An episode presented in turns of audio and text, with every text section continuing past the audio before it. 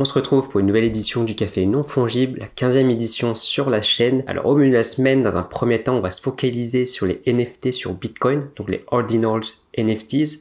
On va voir ce que c'est et comment ça marche avec un article qui détaille tout ça et qu'on va donc voir ensemble pour avoir une meilleure compréhension de ce que c'est vraiment. Ensuite, dans une deuxième partie, on va voir que euh, une baleine, donc une whale, a vendu plus de 500 NFT d'une collection, la collection Moonbirds, et on va voir en fait les effets que ça a dans le marché et dans la collection euh, en question, et on va voir que ça a vraiment un grand impact dans toutes ces collections et qu'une seule personne peut vraiment influencer tout un marché ou toute une collection de NFT et même aussi le marché euh, de manière plus globale. Donc on va voir ça plus en détail dans un article qui en parle. Et dans notre troisième et dernier point, on va parler de Clarence, Clarence Precious qui a lancé sa première collection de NFT. Et on voit en fait aussi qu'il y a un intérêt vers, euh, vers le Web 3.0 pour ce type d'entreprise et ce type d'industrie. Donc on va voir cet exemple dans une industrie moins, on va dire, geek, moins blockchain. On va voir que ça influence aussi donc euh, les, les marchés autres que l'art ou la technologie, etc. Donc je vous retrouve après le jingle avec votre petit café comme d'habitude et on va parler de ces trois sujets plus en détail. À tout de suite.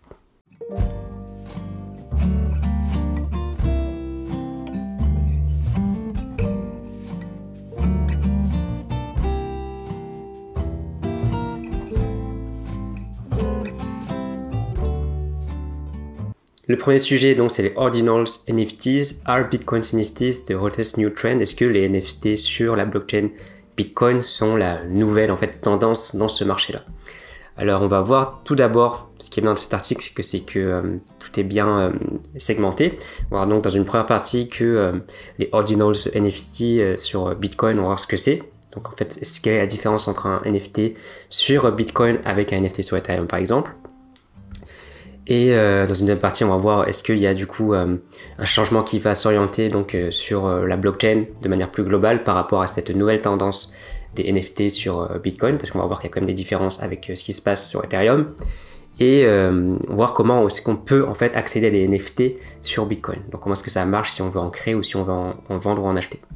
Donc première chose, qu'est-ce qu'un NFT sur Bitcoin?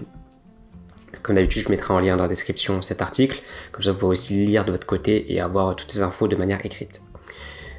Alors en fait, il faut savoir que, comme c'est écrit là, chaque Bitcoin peut être euh, coupé ou découpé en 100 euh, millions d'unités qui sont appelées des sats. Donc c'est un, raccourci pour euh, Satoshi, donc le créateur des, des bitcoins, du bitcoin. Donc on peut en fait diviser un bitcoin en 100 000 unités 100 millions pardon, unités qui sont des sats, donc 100, millions sats pour chaque bitcoin. Et en fait, euh, ça permet aux utilisateurs d'inscrire euh, dans chaque euh, sat, donc dans chaque unité des 100 millions, des data qu'on peut appeler, donc des données qu'on peut appeler des ordinals, donc les ordinals NFT. Et en fait, ces données peuvent aussi être des smart contracts comme on peut connaître sur la blockchain Ethereum et peuvent donc inscrire des informations comme pour les smart contracts sur Ethereum donc comme pour les NFT. Donc euh, euh, en, l'occurrence là on peut, on peut en fait traduire ça comme euh, ces smart contracts, donc ces data qui sont stockés sur les sats, donc sur les unités, sur les 100 millions d'unités divisées dans un bitcoin, peuvent être des NFT et donc on peut créer des NFT, donc des ordinals sur la blockchain Bitcoin, qui était jusque-là impossible, car si vous le savez, si vous suivez en fait la création des NFT, vous avez besoin d'un smart contract pour pouvoir faire ça. Et donc là, on peut faire des smart contracts si on image sur, euh, sur la blockchain Bitcoin. Et là, en fait, la grande différence entre les NFT, c'est ça que je voulais mettre en valeur, entre les NFT sur la blockchain Ethereum ou d'autres blockchains qui fonctionnent sur les mêmes protocoles, donc avec des smart contracts, etc. En fait, les NFT sur euh, Ethereum, sur la blockchain Ethereum, ils sont euh, donc les smart contracts sont stockés, sont créés sur la blockchain, mais les fichiers numériques et euh, les images, entre guillemets, sont euh, stockés sur un euh, IPFS système. Donc, c'est-à-dire qu'il y aura un serveur à côté qui va stocker les images. Comme quand vous allez sur OpenSea par exemple, vous allez créer le smart contract sur la blockchain Ethereum, mais votre image ne sera pas stockée sur la blockchain, elle sera stockée sur un serveur externe qui est donc qui fonctionne sur le protocole, IPFS. Je ne vais pas entrer dans les détails, mais c'est juste pour vous dire que cette fois-ci avec les ordinals, donc les NFT sur Bitcoin, c'est écrit là, je crois, c'est que voilà, c'est que les inscriptions de toutes les données donc des ordinals sera on-chain, donc sera sur la blockchain. Il sera possible, il est possible donc de stocker ces, aussi ces fichiers, donc ces images sur la blockchain, donc directement sur Bitcoin et avoir donc sur en fait la blockchain Bitcoin d'avoir un NFT complet et donc pas avoir, comme sur la blockchain Ethereum, le smart contract et euh, l'image stockée sur un protocole I, euh, IPFS à côté. Donc là, on aurait tout sur un seul endroit.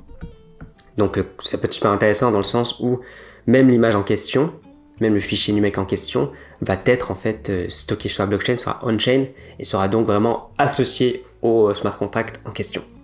Donc là, comment est-ce que ça va changer le game des NFT et donc des collections de NFT euh, en fait, comme je l'ai dit, ce qui est vraiment important à prendre en compte là, c'est que les, donc les digital euh, collectibles, donc tout ce qui est euh, objet numérique ou œuvre d'art numérique, seront stockés directement sur la blockchain, ce qui veut dire que là on aura vraiment cette notion d'une œuvre ou d'une création ou d'un collectible qui sera vraiment 100% sur la blockchain. Et ça, c'est important dans le sens où, euh, quand on va collectionner, se mettre à collectionner des NFT sur la blockchain, et eh bien en fait, la totalité du fichier, donc la totalité du, euh, du, euh, smart contract plus fichier numérique sera sur la blockchain, et on n'aura donc pas besoin de dépendre d'une autre entité qui, elle, stockera les images sur un serveur, etc. Donc là, on a vraiment quelque chose sur un seul une seule blockchain, sur un seul endroit, un seul réseau, et en plus sera visible par tout le monde, même si euh, même si euh, le serveur en question qui stocke les images normalement est un problème ou perd en fait serveur ou s'il y a une surchauffe, etc. en cas de catastrophe en gros.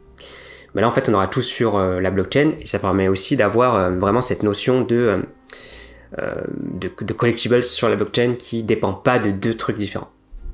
Par contre là ce qui est difficile aussi dans ce sens-là, ce qui est l'inconvénient de ça, c'est que ça va aussi créer du coup de l'utilisation euh, des données, donc de la place pour stocker les données sur la blockchain euh, Bitcoin.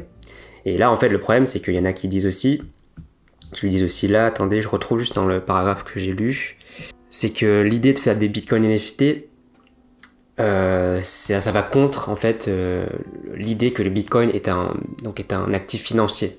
Et là, en fait, certains disent que les ordinals, en fait les NFT sur Bitcoin, donc ordinals, les NFT sur Bitcoin, seront une euh, un gâchis, voilà, un de place sur leur, euh, leur réseau. Parce qu'il va falloir stocker des images en plus, qui va prendre de la place, qui prennent plus de place que des textes. Et en plus de ça, il y aura aussi une limite, je pense, dans la qualité des images, car euh, une image, donc un collectibles d'un CryptoPunks par exemple, qui fait 100 sur 100 pixels, ça prend pas la même quantité de données et de place sur le réseau qu'une image de 3000 pixels sur 2000 pour une œuvre d'art par exemple. Donc là, il y aura un souci aussi d'utilisation des données, une confrontation entre les personnes qui voient ça, le, réseau Bitcoin Plus comme un actif totalement financier et donc, euh, donc un actif qui prend pas en compte tout ce qui est NFT, etc. Et ceux qui vont vouloir en fait créer des NFT plus élaborés sur euh, la blockchain Bitcoin. Donc il y a ce, problème-là. Donc en fait, la solution Ethereum est plus optimisée aujourd'hui pour euh, faire des œuvres d'art avec plus de pixels, etc. qui permet de mettre seulement le smart contract sur la blockchain tout en liant en fait le fichier IFPS à côté. Mais euh, il dépend aussi de deux choses. Et là, en fait, il y a vraiment cette confrontation, sachant que euh, les données et les serveurs coûtent très cher. Et donc, si on veut stocker plus de données, si on veut aussi avoir des images de meilleure qualité, etc., bah, ça va avoir ce problème, cette confrontation-là. C'est pour ça, d'ailleurs, je pense que euh, là, ils en, ils en parlent aussi. Le problème aujourd'hui, c'est qu'on ne peut pas créer de NFT facilement de ordinals facilement sur la blockchain Bitcoin, donc de créer des NFT blockchain Bitcoin, parce qu'il n'y a pas encore de marketplace qui permettent de faire ça. Donc aujourd'hui, en fait, si vous voulez acheter des Bitcoin NFT ou des ordinals ou en créer ou en vendre, etc., vous allez devoir passer par euh, GitHub, qui permet donc, en fait, je pense que vous avez vu ça dans plusieurs tutoriels, qui permet de faire des, euh, euh, d'intégrer des, NFT sur différentes blockchains et en fait de coller directement pour utiliser la blockchain sans passer par le marketplace, etc. Donc je vous laisse lire ça plus en profondeur de votre côté, je vous mets le lien dans la description. On va passer au deuxième sujet euh, de notre café non fongible, qui est moins technique, mais qui est intéressant à voir car ça permet de prendre en compte un petit peu en fait la sphère crypto et la sphère NFT, avec donc une baleine qui vend plus de 500 NFT, donc de la collection Moonbirds, et dont l'impact fait perdre plus de 26% donc le floor price, le floor price, le prix plancher de la collection en question a perdu 25% après cette vente-là. Donc là, on voit vraiment l'impact d'une personne, donc d'une personne qui dispose et qui détient beaucoup de, NFT de la collection. Ça fonctionne aussi sur euh, la crypto. Mais euh, là, on voit en fait sur une collection NFT l'impact que ça peut faire. Donc, si une personne vend une grande partie de la collection, bah, ça peut faire perdre de 26% le, du prix en fait du floor price en question, le prix plancher. Et là, ce qui est intéressant à vous montrer, que je voulais vous montrer, c'est que donc il a utilisé euh, la plateforme Blur, la personne a utilisé la plateforme Blur pour faire cette vente, ce qui a permis de vendre ses tokens euh, assez facilement, donc c'est euh, NFT assez facilement. J'ai fait une présentation de la plateforme Blur pour les personnes qui s'intéressent, ça s'affichera ici. Ça vous permettra, en fait, ce qui est bien avec Blur, c'est que vous pouvez vendre les NFT assez facilement, de manière plus automatisée que faire sur OpenSea, etc. C'est pour ça que c'est une plateforme qui est assez intéressante pour les personnes qui achètent et qui revendent, les collectionneurs ou même les traders de NFT. Et là, en fait, euh, ce qui est intéressant, c'est que la personne en question a vendu ses 500 tokens euh, non fongibles pour une valeur de plus de 700, pour une perte pardon de plus de 707 Ethers, c'est ça que je vous le montrer. Et en fait, euh, il a vendu ses NFT pour à perte. Et pourquoi est-ce qu'il a fait ça? C'est parce que il y a eu des news par rapport. donc c'était plus un momentum où il semblait pour cette personne-là qu'elles se disent en fait que c'est le moment de vendre parce qu'en fait il y a eu un tweet, différents tweets qui exposaient euh, Proof, qui est donc Proof, qui est la collection, enfin le créateur de la collection de euh, donc de Moonbirds et qui montrait que euh, donc suite à un tweet qui montrait en fait un peu un indice sur comment on va avancer le projet. Et là, ce qui est intéressant, si vous êtes collectionneur de NFT, c'est vraiment de suivre les projets de A à Z, car si vous voyez qu'un projet a un très bon départ pendant trois mois, ça prend de la valeur, et vous voyez que c'est intéressant, etc. Mais si sur un an, vous voyez sur le long terme qu'il y a des problèmes de transparence, etc., ça peut vous mettre la puce à l'oreille pour éviter en fait de perdre euh, un peu de votre de la valeur pour le futur. Parce que c'est extrêmement volatile aujourd'hui. Euh, s'il a vendu aujourd'hui, euh, si la personne a vendu aujourd'hui avec une perte, je sais plus combien c'était de pourcents, je remettrai le, je remettrai pardon cet article dans, dans la description. Mais s'il a vendu, je crois, entre 20 et 30% de perte, ça limite en fait peut-être la future perte. En fait, une collection peut vraiment valoir euh, passer de 1 à, à 100 000 euh, d'un coup et peut aussi passer de 100 000 à 0 aussi d'un autre coup. Et donc je pense que c'est ce que la personne a voulu éviter en voyant un petit peu des indices comme ça, en se disant, euh, en interprétant de sa manière-là.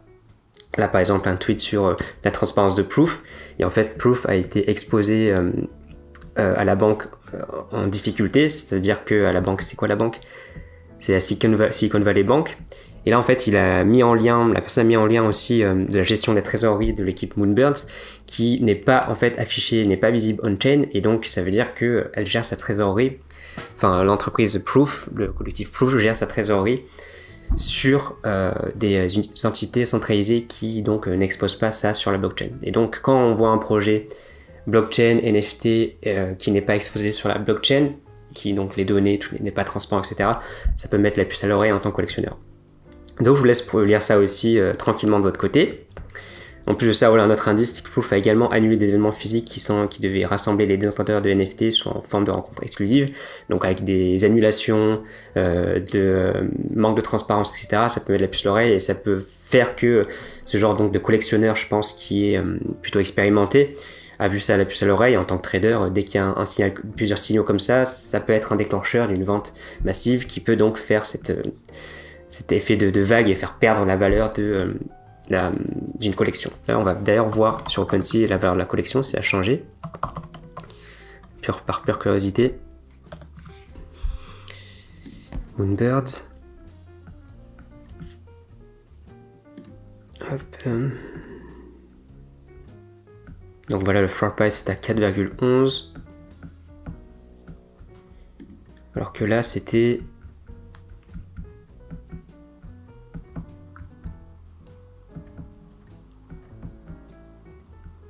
Là, c'est encore baissé. Donc la date de l'article qui date de... pas très longtemps qui date du 12 mars. Là, on est passé de 6,37 en floor price, qui est le prix, donc le prix plancher, le prix le plus bas pour toute la collection, pour en avoir un des NFT, donc de 6,37 à 4,3 et là on est redescendu en 4,11. Ça veut peut-être dire que certaines personnes qui ont vu ce mouvement de baisse et euh, de baisse du floor ont aussi cédé et ont vendu leur, NFT à ce moment-là. Et donc c'est peut-être une preuve aussi. C'était en fait pour montrer en fait de l'impact d'une personne, d'une baleine qui dépose, qui euh, dispose d'une grande majorité euh, des parts en fait de la collection, comme des parts des entreprises, peut vraiment faire baisser le cours d'une collection en question. Donc à garder, euh, en tête quand vous allez commencer à collectionner ou si vous collectionnez déjà des NFT, de collectibles ou d'autres types de créations. Pour le troisième et dernier sujet de notre café non fongible, on va parler de Clarence Precious qui a créé une collection de NFT et qui a relié ça en fait avec donc de, de la réalité virtuelle, plus aussi un côté physique et l'introduction de produits de leur marque. Donc ça c'est intéressant de voir en fait une bonne utilisation de, euh, cette euh, nouvelle technologie, de ces nouvelles technologies pour aussi intégrer ce qu'ils font déjà avec donc leurs produits et on va voir en fait comment ils ont intégré ça tout de suite à l'écran. Donc euh, bon là c'est un article qui en parle, c'est ici que je l'ai découvert. Et on peut voir directement la collection, à quoi elle ressemble. En cliquant ici, en fait là on atteint sur leur site. Et là ce qui est intéressant c'est qu'ils font déjà un petit guide pour les, personnes qui débutent dans les, les NFT ou qui débarquent. Là, pour afficher votre NFT, vous allez dans Étape, puis cliquer sur Révéler. Et ensuite, vous allez obtenir directement des produits Clarins offerts. Et euh, livraison aussi, avec précisé. Euh, aussi pour la date de livraison, etc. Donc, c'est vrai. Ce qui est bien, c'est que c'est guidé en fait le, euh, le créateur, pardon, la personne qui va se connecter. Et on va voir en fait que c'est pas compliqué en fait à expliquer. Et voilà, ce qui est intéressant, c'est qu'on voit qu'on est guidé quand on arrive. Donc là, on a, je pense, la présentation de, des artistes plus de la marque. Il me semble que c'est une collaboration avec deux, artistes. On va descendre et défiler. Et donc euh, Clara s'est inspirée du potentiel du Web3, génération, génération d'Internet. Et on voit en fait que euh, c'est un peu un produit euh, haut, de gamme, qui est relié avec les NFT et donc aussi les créations en réalité virtuelle. Donc on peut explorer la création en cliquant ici, la collection en cliquant ici, pardon. Et là, on voit les différents NFT, donc les différentes créas. Donc si je clique dessus, on voit le type de NFT, je pense la rareté, ensuite les propriétés comme euh, que eux ont entré, comme elles ont pu euh, créer, euh, je crois que c'est deux artistes, comme elles ont pu créer selon selon les différents NFT en question. Donc on va connecter notre portefeuille pour voir comment ça marche, il faut un MetaMask on voit en fait qu'on peut intégrer ça directement à des sites. J'avais parlé tout à l'heure dans, GitHub, ça permet aussi de faire ce, style de, connexion. Ah. Les NFT, les artistes. Donc là on voit les artistes qui ont collaboré, ces deux artistes digitales qui ont créé donc ces, collections de NFT. Je vous mettrai aussi en lien pour que vous puissiez découvrir par vous-même.